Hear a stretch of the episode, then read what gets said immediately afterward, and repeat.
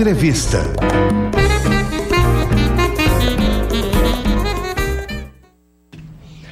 Meio-dia e oito. A história da música popular brasileira não seria a mesma sem ele. Musicólogo, jornalista, radialista e produtor musical, Zusa Homem de Melo está de volta, com seu estilo inconfundível e estreia seu novo programa nesta sexta-feira.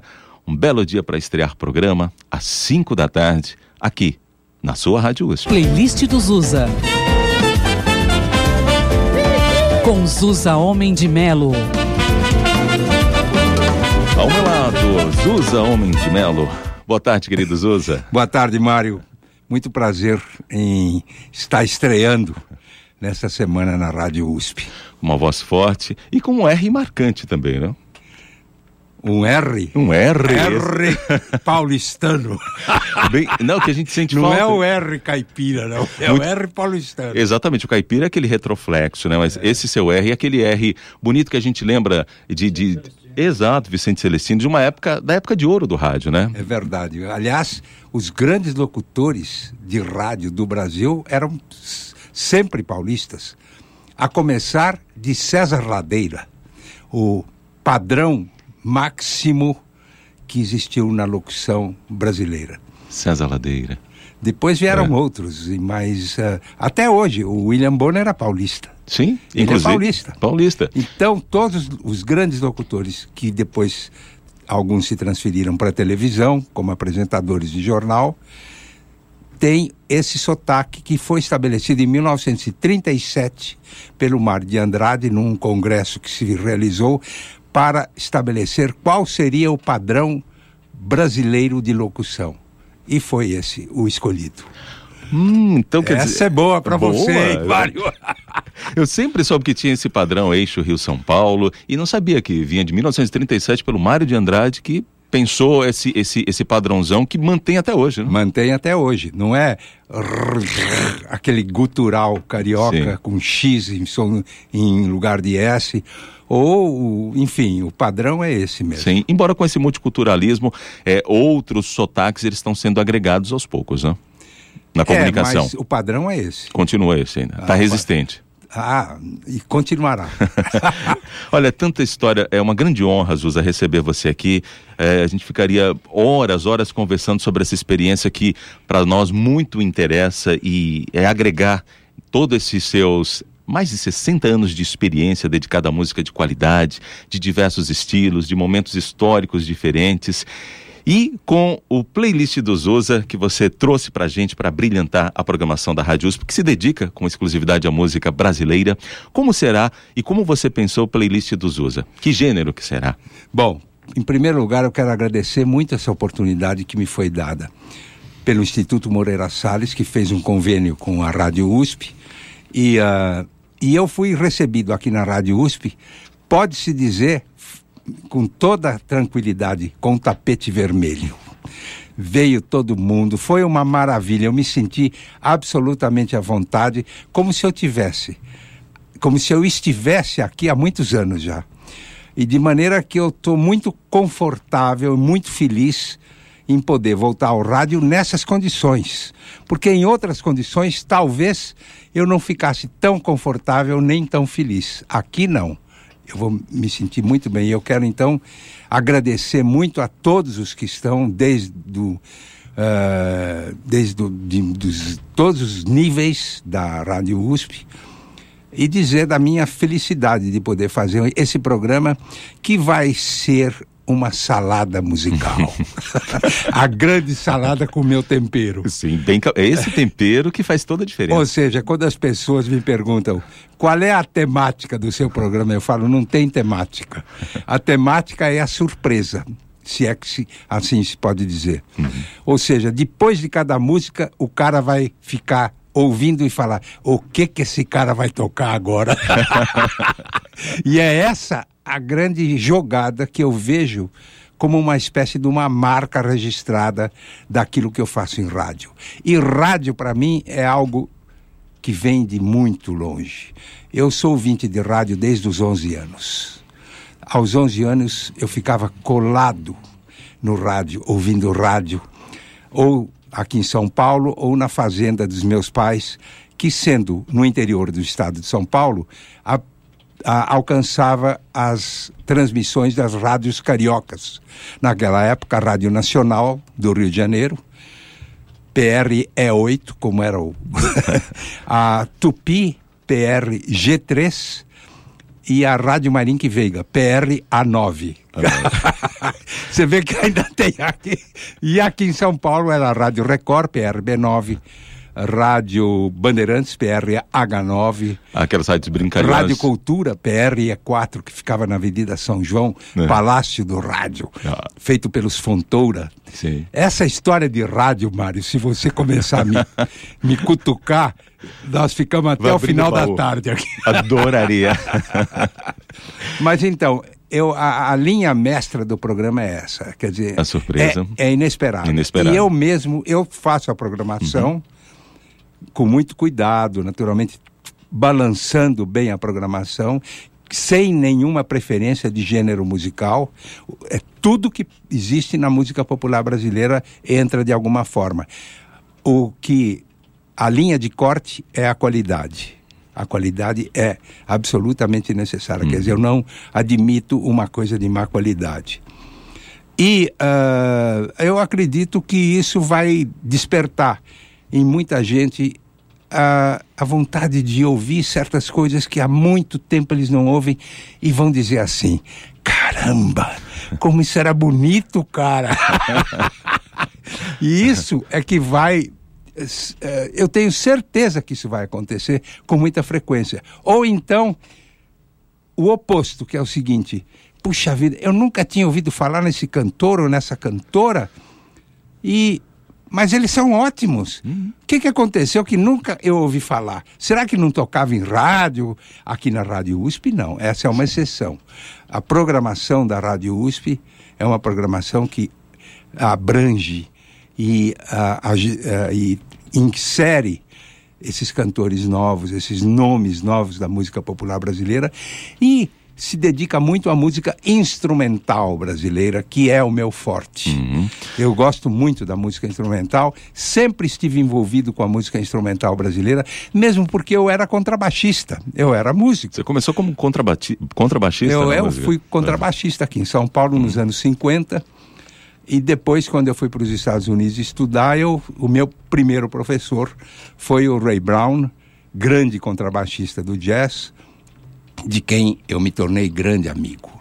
Era, eram bandas de baile que você participava? Era coral? Como em São coro? Paulo era banda de baile. Eu banda fazia, de baile. Eu, e olha, eu fazia todo fim de semana, a gente fazia baile, tinha um grupo. Eu, era às vezes um grupo liderado por mim, às vezes liderado pelo Luiz Fernando Mendes, um velho amigo clarinetista que faleceu há muitos anos. Uhum.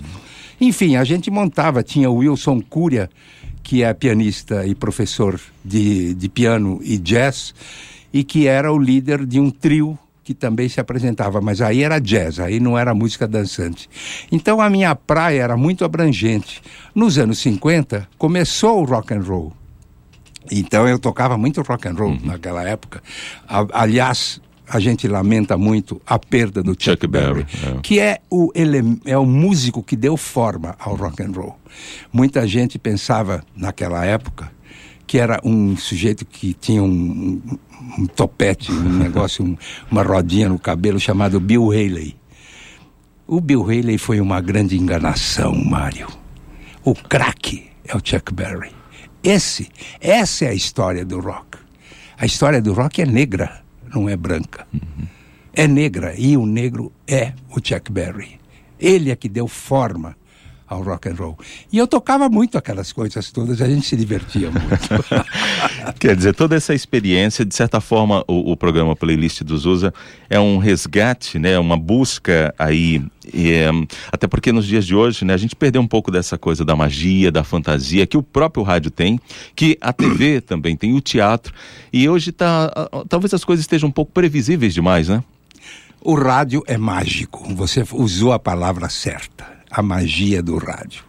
A magia do rádio faz com que você imagine as coisas, você fique colado ao alto-falante de um rádio ou dentro do automóvel ouvindo, e você fica se envolvendo com aquilo e voando num tapete mágico daquela sonoridade musical ou daquele cara que fala para você. E isso é que é que desenvolve a, a imaginação e, e a, de uma certa forma o ouvinte se sente ativo e não passivo, como acontece em grande parte na televisão. Sim. O cara que fica na televisão, ele é um, um cara passivo, ele fica inerte, sentado, quieto, parado, e é um, quase que um escravo daquilo que vem. Eu exagerei um pouco, né? mas não é, não é bem isso. Mas ele fica submisso a isso. Ao passo que no rádio, não. A pessoa se sente participativa, ela é ativa. Por isso é que o rádio tem essa força incomensurável. Eu me lembro que quando a televisão chegou, dizia-se que o rádio ia acabar. Ia acabar. Exato. Foi o contrário, Mário. o rádio cresceu mais ainda numa outra direção, mas ele passou a ter mais influência, mais influência no noticiário radiofônico, que não havia hum. antes. Só tinha o Repórter S, Sim. a rádio aqui em São Paulo e no Rio. Ah, então, criou-se um viés do rádio para se tornar e se manter como esse veículo de força que abrange todas as camadas sociais. Uhum. E é maravilhoso isso. Você atingir prisioneiros de prisão eram ouvintes do meu programa, do programa do Zusa. Muitos que me escreviam cartas estavam na prisão. Ah, motoristas de táxi, publicitários, médicos, advogados, pessoas de todas as classes sociais. E isso foi exatamente o que me deu uma visão ainda mais abrangente do poder do rádio. E, nesse caso, uhum. do poder da voz. Por exemplo, uma voz como a sua, que causa inveja a qualquer um. Mas, vindo de você esse elogio, eu vou guardar para sempre. E, e no, nos dias de hoje, é, a gente, é, com o rádio, o rádio chegando forte, como você falou, a gente aqui em 93,7 em São Paulo, temos Ribeirão Preto 107,9 e agora a internet para potencializar ainda mais. Quer dizer, o que poderiam dizer que acabaria, né? É, pelo contrário, difundiu ainda mais, né? Que agora a gente pode estar no mundo inteiro, estando é, numa frequência. É verdade. Aliás, eu não vou estar aqui no Brasil a, no, na sexta-feira. E eu vou ouvir o programa de estreia playlist do Zusa em Nova York ah. através desse sistema.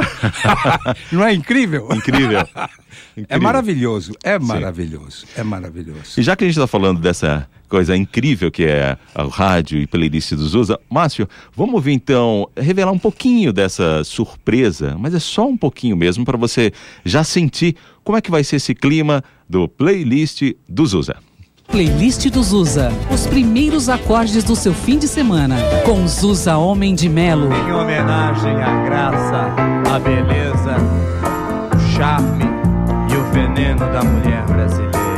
É isso aí, Simona. Moro num país tropical, abençoado por Deus e bonito por natureza. País tropical é uma composição de Jorge Ben, que depois trocou o nome para Jorge Benjor. Eu vou dizer uma coisa para vocês. Durante o playlist do Zusa, eu vou chamar o Jorge Benjor de Jorge Ben, se vocês não se importarem. É que eu vivo na época do Jorge Ben.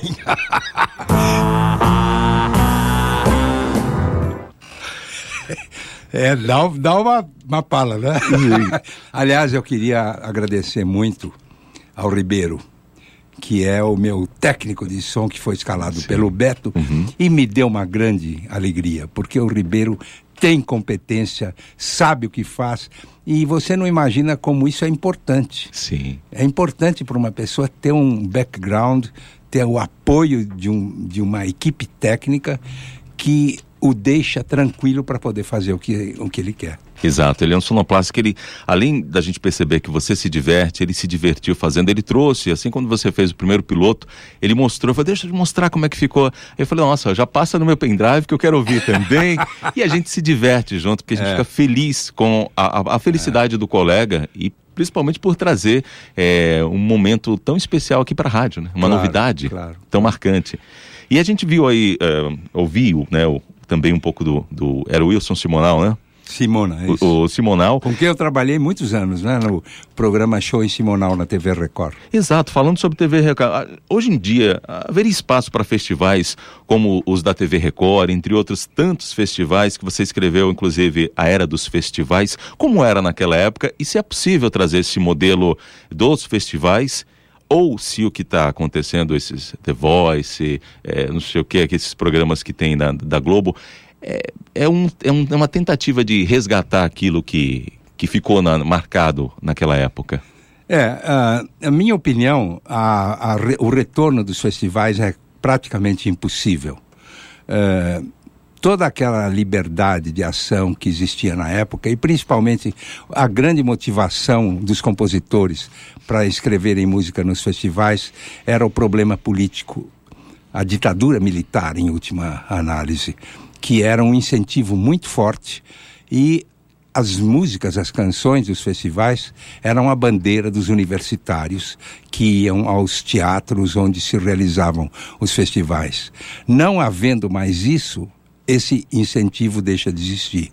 Isso é um aspecto. Mas há outros técnicos, por exemplo, a, a, a, ilimita, a ilimitação. Não sei se essa palavra existe. Criamos neologismos. É o, né? contrário da limitação. a, a liberdade de avançar pela noite adentro sem ter que restringir-se a um horário fixo. Isso também existia naqueles festivais. Eles porque você não sabia quanto tempo ia durar. Então, uma daquelas apresentações, daquelas eliminatórias, ou a finalíssima principalmente, poderia durar quatro horas num programa. E, e, todo mundo ficava ligado, as pessoas ficavam ligadas nas televisões, e principalmente foi a oportunidade de surgir, isso foi uma sorte, uma geração extraordinária de grandes nomes da música popular e que até hoje são os grandes ídolos da música popular.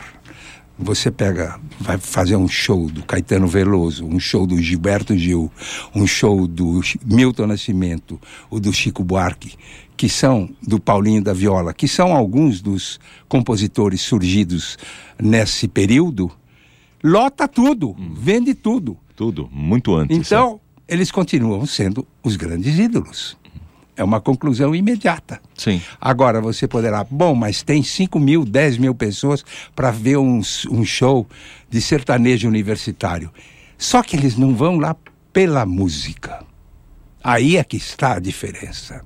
Eles vão lá por uma espécie de circunstância de, de poder estarem inseridos em algo que, em que os colegas também estão. Então, é, é muito diferente. É muito diferente. O incentivo que faz com que aquelas pessoas fossem aos festivais era completamente diferente, era outro. E o número, é claro que não era 5 mil pessoas, porque não havia um teatro para isso. E hoje existem uh, espaços muito maiores mas eram pessoas participantes de uma maneira envolvidas uhum. com aquela música. Qual é o novo espaço público de triagem dessa qualidade que você falou? Corte é qualidade. Mas o, o, que, o que hoje nós podemos entender como qualidade? Né? E qual é o novo espaço público para esses festivais? Eu acredito que ele se desloca, talvez, para o espaço da internet, o espaço. Em que lugar agora essas pessoas acontecem? Nos nichos dos shows, dos espetáculos ao vivo, pequenos, 200 lugares, uma coisa assim, mas você vai atrás. Você pega, por exemplo, um, um compositor extraordinário, talvez a grande revelação da música popular brasileira dos últimos anos, que é o Luiz Tati, ou Tati. Uhum. Uh, até hoje eu não sei se é Tati ou Tati. Eu vou perguntar para é, ele. A gente fala Tati, ele nunca reclamou. nunca reclamou, então tá bom. Mas uh, ele não, não vai cantar, por exemplo, num lugar, num espaço de 3 mil lugares. Mas as pessoas que o seguem tem uma percepção aguçada daquilo que acontece. E aquilo os satisfaz plenamente em termos de música. E tem uma perenidade que as outras não têm. Esse aspecto é muito importante. Ou seja, a perenidade, a, o quanto essa música fica na cabeça das pessoas. Aquilo que é o que se ouve na, na grande maioria dos veículos desaparece da cabeça das pessoas em poucas semanas. Poucas semanas o cara já quer outra coisa. Descarta. Lixo, laranja chupada. Ou seja, não há fidelidade nenhuma. Essa é a característica daquilo que se ouve hoje em dia. Nesse aspecto, aquilo que você me perguntou desses programas um, de, Como The Voice, The Voice etc. Isso. É um programa montado. Não é uma, não é uma coisa li, li, livre. As pessoas são enquadradas para cantar daquele jeito. E depois, que jurados, tenha paciência. o cara não entende nada. O cara quer fazer figura, figuração, ficar bonitinho, fazer caretinha e tal, para angariar ouvintes ou no, angariar admiradores para ele. Ele não está pensando no programa, ele está pensando nele. Você vê que ele vira aquela cadeira e tal. Aquilo é deplorável. É, é, é, é uma, é, é, uma coisa. É, é, é falso. Hum. É falso. Cê, eu não acredito naquilo. Não acredito. Ai, eu achei maravilhoso. Maravilhoso, coisa nenhuma, o cara não entendeu nada. Hum.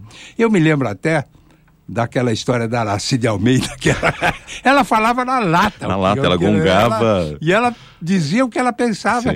E, e, o Silvio Santos tinha que se meter porque ela entendia. Vai discutir com ela, uhum. não é mesmo? Toma 10 paus e fica feliz, né? Enfim, agora, às vezes acontece de surgir uma, uma cantora ou um cantor que realmente, através do programa The Voice surgiu na música popular brasileira. Para mim, um deles, um caso excepcional, é a Ellen Oléria. É uma grande cantora. Uhum. Surgiu no The Voice, mas ela não ficou no The Voice, não. Ela mostrou a sua personalidade. Hoje em dia, ela é uma cantora que merece ser ouvida. Sim.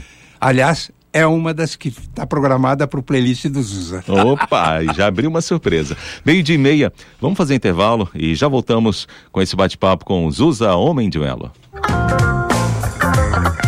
Você está ouvindo Via Sampa, um passeio cultural pelo melhor da metrópole.